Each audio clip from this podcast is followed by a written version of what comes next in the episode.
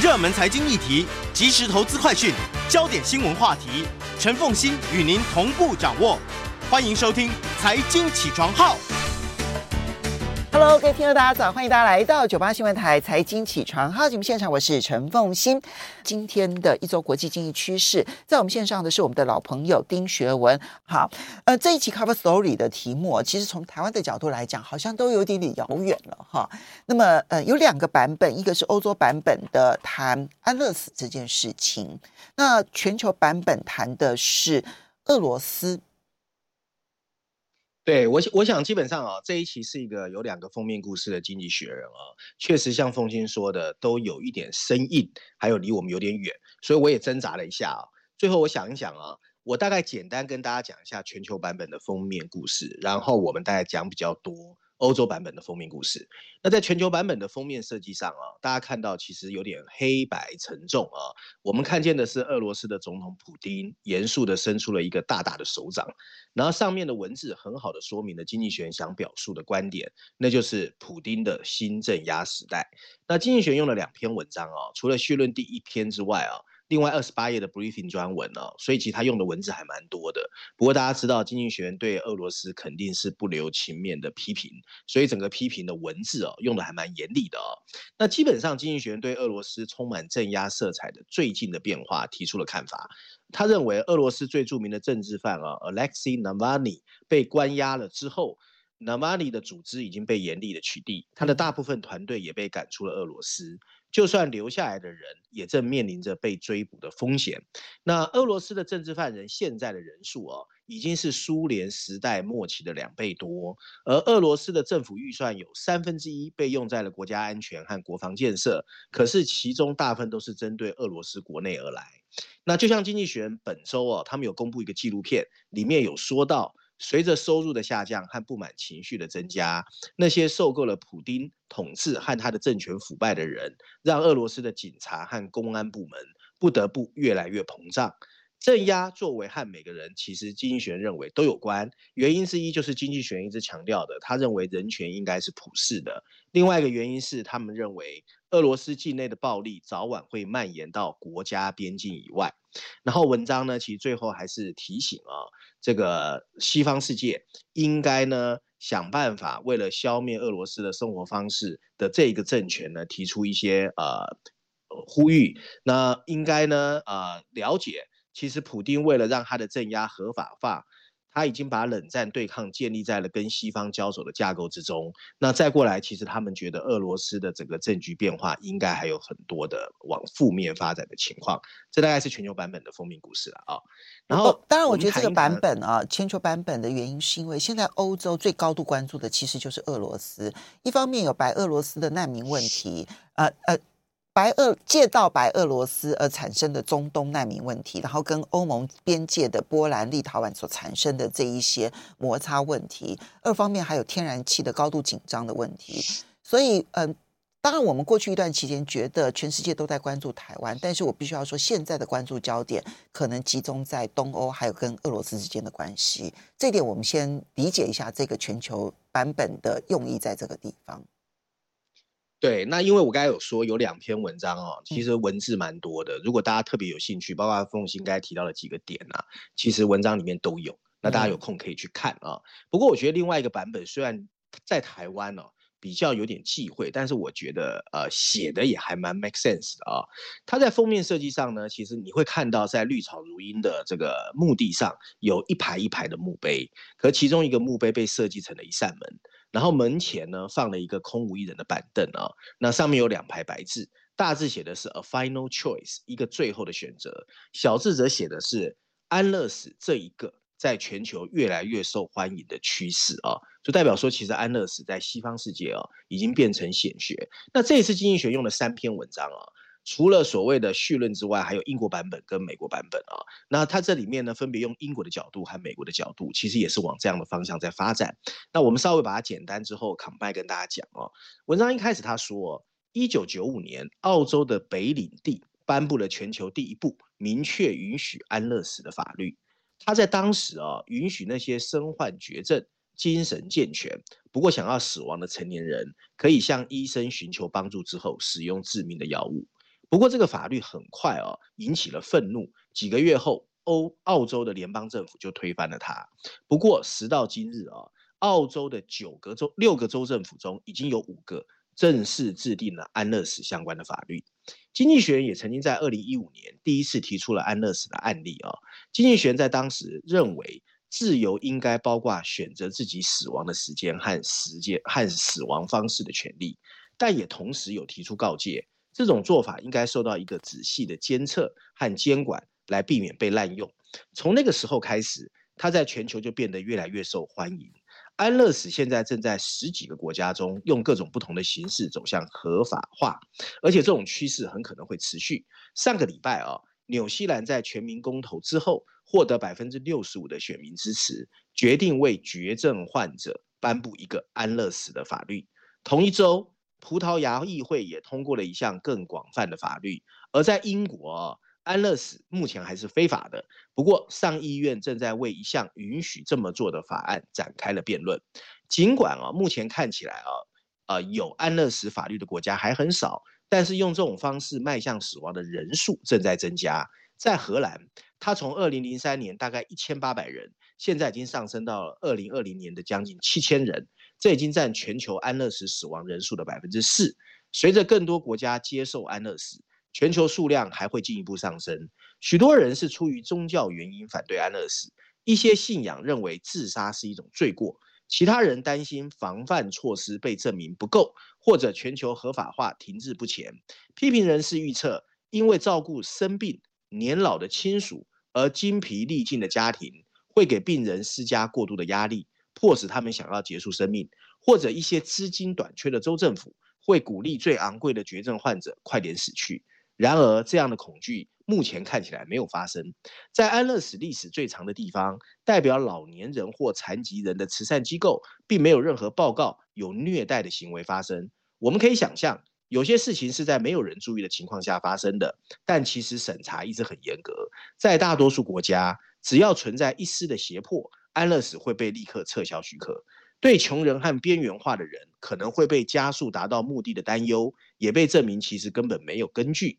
在美国、荷兰和瑞士，绝大多数选择安乐死的人都受过高等教育啊。规则不但不宽松，其实很严格。例如，澳大利亚的维多利亚州就禁止医生 mention，就是提到安乐死这个字眼，目的是避免强制。但结果是，许多患者不知道这也可以是一种选择。在某些司法管辖区，只有那些活不到六个月的人才被允许安乐死。因此，即使患者身患绝症并处于剧烈的疼痛之中，不过，除非医生估计你的末日已近，否则他们也不会同意病患结束自己的痛苦。在某些情况下，诊断为时已晚。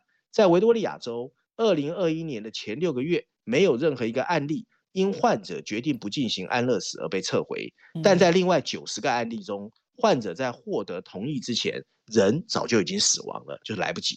有一些国家，譬如说西班牙和哥伦比亚，理论上他们的法律很宽松，但实际上卫生当局不希望任何人可以使用它。上周在西班牙，一名绝望的八十三岁老人，在很多次要求安乐死被拒绝之后，决定跳窗户自尽。好，我们稍微好，我们稍微休息一下。欢迎大家回到九八新闻台财经起床号节目现场，我是陈凤欣。在我们线上的是我们的老朋友丁学文，也非常欢迎 YouTube 的朋友们一起来收看直播。好，所以学文，我们最后呃来看，其实这里面他讲述的就是看似有很多的和可以安乐死的国家，但事实上他用了很多冗长的司法程序，到最后呢，让安乐死其实没有办法真正的去实现。对，因为时间关系，我简单啊，后半段我讲一两段就好。它里面提到说，加拿大提供了一个很好的模式，因为它为个人做出选择提供了更多的余地。任何痛苦不堪的人，你可以选择选择安乐死，他们不必身患绝症，而且比较独特的是，只要他头脑清醒，无法呃构成无法忍受的痛苦的问题，可以由患者自己决定。期间他还给你十天的冷静期，以防他们有另外一种不一样的想法。在许多情况下，选择了安乐死，可以让人们感到一种舒适，还有他自己可操控感哦。那在美国的奥勒冈呢，接受致死药物处方的人，最终有三分之一选择不服用。即使越来越多的社会接受安乐死，其实还是有很多的难题啦。就像凤行刚才提到的，因为当一个人做出明智选择的能力受到怀疑的时候，你就会出现最棘手的问题。譬如说，患有精神障碍的人。他来来去去，一下想自杀，一下不想自杀，怎么办？那对他们来说，门槛应该拉高。那医生必须确保他们能够区分暂时的心理健康危机，还是他是经过深思熟虑的死亡愿意啊？那另外还有痴呆症，也是一个很棘手的问题。那反正文章最后提到哦。这个世界没有任何规则是十全十美的，所有这些都应该根据有关他们在实践中如何有效运作的新证据，或考虑到医学的进步而随时修订。不过，经济学人相信，总体来说，个人有权选择如何结束自己生命是一个合理的规则。来自允许安乐死的国家的证据表明。滥用在很大程度上是一个假设性的议题，没有发生，而安乐死的好处却是真实而持续性的。我自己最喜欢的是最后一句话啊，他说呢，其实适当的推动安乐死，不但可以减轻人们和他身边人们的痛苦，而且可以在他生命的尽头帮他建立一定的尊严啊。这大概就是整篇文章。嗯，这是我们这个时代所有的人都要去思考的问题。好，接下来我们再来看到你这边特别挑了《伦敦金融时报》的一篇社论，然后他这是跨了大西洋之后要告诉美国说：“哎，你们应该让鲍尔连任联准会主席。”这是一个现在金融市场最热门的话题了。没错，我想《伦敦金融时报》这一次把他的这个态度表明了，他在标题上直接就写：“鲍尔应该在美国联准会 （FED） 获得第二次的任期。”然后补充标题写的是。重新任命中央银行的这个 FED 可以帮全世界经济提供一个急需的稳定啊。文章一开始他说，所有想要竞选连任的美国总统都曾经很喜欢这句话，就是你不要在中途换马啊。由于纽泽西和维吉尼亚令人失望的选举结果，拜登现在应该重新听一听这句话，并重新任命现在的美国联准会主席鲍尔。在这个全球经济充满不确定的时候，这个作为可以为企业和投资者提供一个稳定感的来源。整体而言，鲍尔在这个全球最强大的央行里表现还是令人钦佩的。他带领着美国经济度过了新冠疫情的肆虐，防止了金融市场的崩盘，并阻止了经济下滑到一个无以复加的境地。真正要说明一下啊、那当前的通货膨胀上升，其实证明了它的纾困刺激是正确的，因为它很好的反映了复苏的强劲程度。随着央行宣示现在准备开始撤回纾困刺激，鲍尔又展示了令人钦佩的沟通技巧，他正意图为政策的正常化奠定了一个基础，所以这边都是称赞他的。然而，他也发现自己正处于两个冲突的交火中，第一个是对中央银行的内部矛盾，今年早些时候有两个。美国地区性的联储主席在市场动荡期间涉及了股票的内线交易，已经提出辞职。人们还对鲍尔和现在的副主席 Richard Kleber 之间的交易关系提出了质疑。美国联准会主席已经开始收紧了监管央行官员金融资产的规则。然而丑闻的味道依然存在。第二个冲突就是呢，鲍尔大多是旁旁观者。他现在正夹在民主党的两个交战派系之间，对，那就是中间的温和派，还有更左倾的进步派。由于拜登的大部分国内议程都在国会山庄陷入了困境，拜登需要尽可能得到双方的支持。鲍尔是隶属共和党，并且是由川普任命的，而反对川普又是现在团结所有民主党的人的重要方向，这有可能进一步让左翼批评者反对他。用现任美国联准会理事会成员和主要候选人啊，叫做啊 Lael Brainard，这是呼声最大的布兰纳德，我们翻译成为布兰纳德。嗯，没错，他如果用他取代鲍尔，意味着货币政策不会有变化。鲍尔的极端鸽派态度啊，让央行转向充分就业，并弥补通货膨胀的不足，这与布兰德布兰纳德和进步派一致。如果有的话啊。对他的货币政策记录的批评更有可能来自右翼，一些立法者反对美国联准会主席关于种族和环境的评论。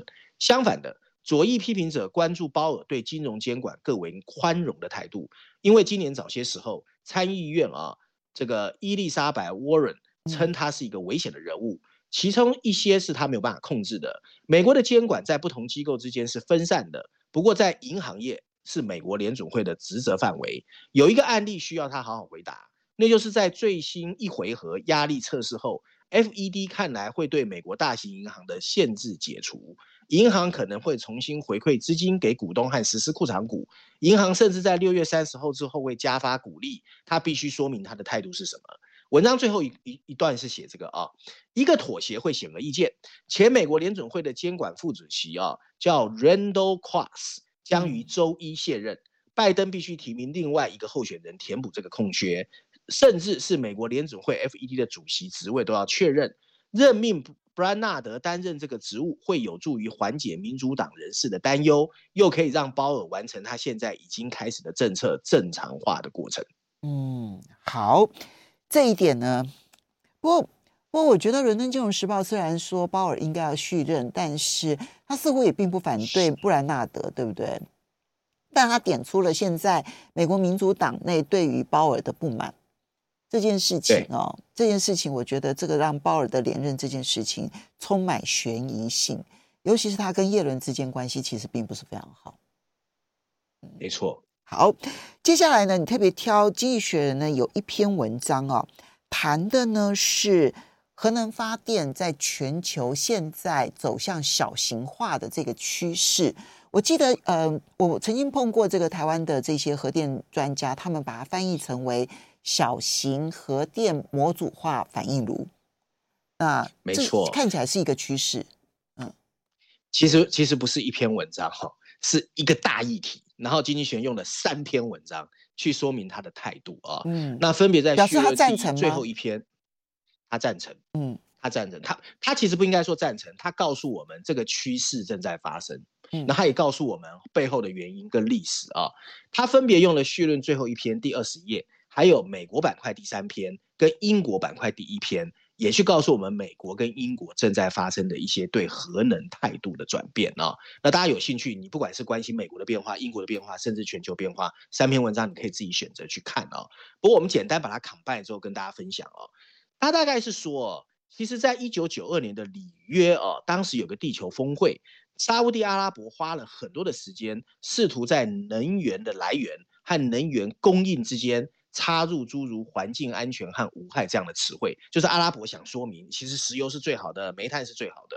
那鉴于沙乌地阿拉伯的石油出口量超过全球任何其他国家，想要让人认为煤炭对环境无害是一个很奇怪的状况。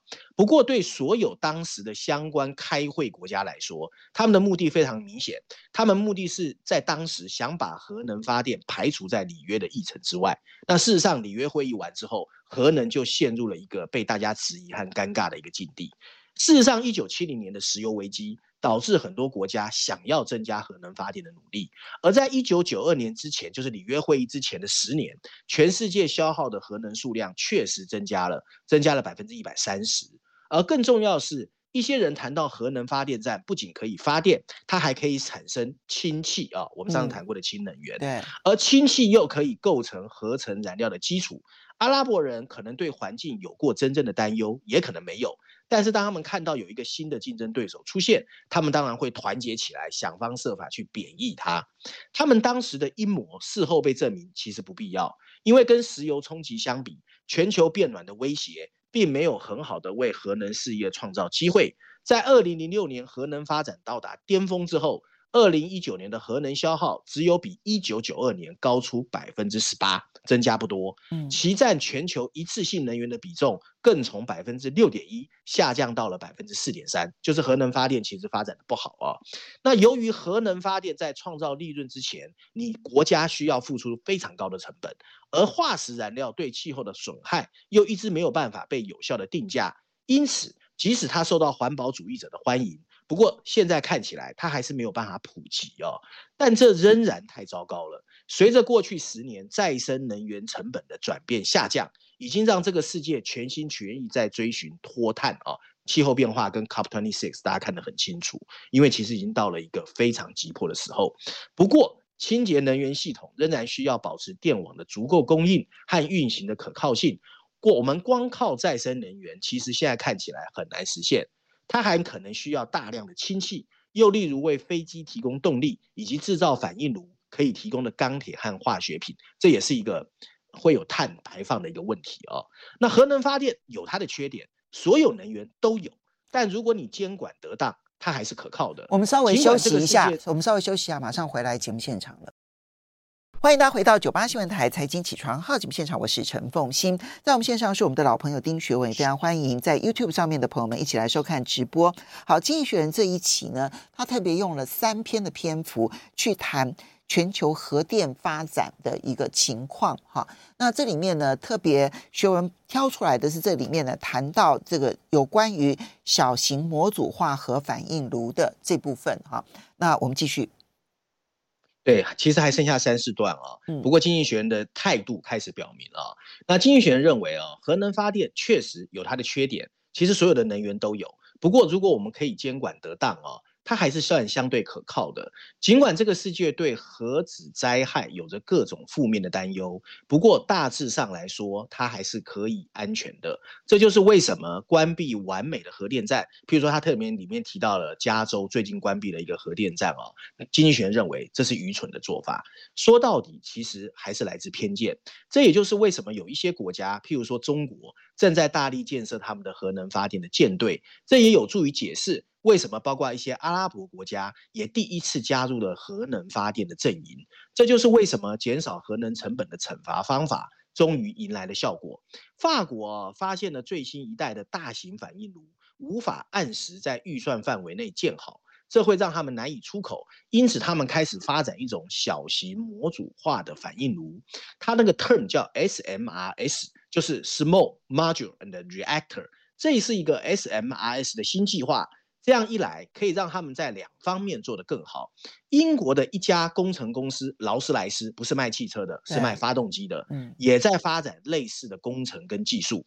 十一月四号啊，有一家美国公司叫 New Scale 在 Glasgow 的 CUP 26上正式签署了一项协议，它会向罗马尼亚出售六座这样的 SMRS 的小型反应炉。俄罗斯甚至已经有了一个浮动的 SMRS 的核能发电站啊。那文章最后提到，所有这样的设计原则上可以在工厂生产，然后运送到需要核能发电的地方，非常有效地降低成本。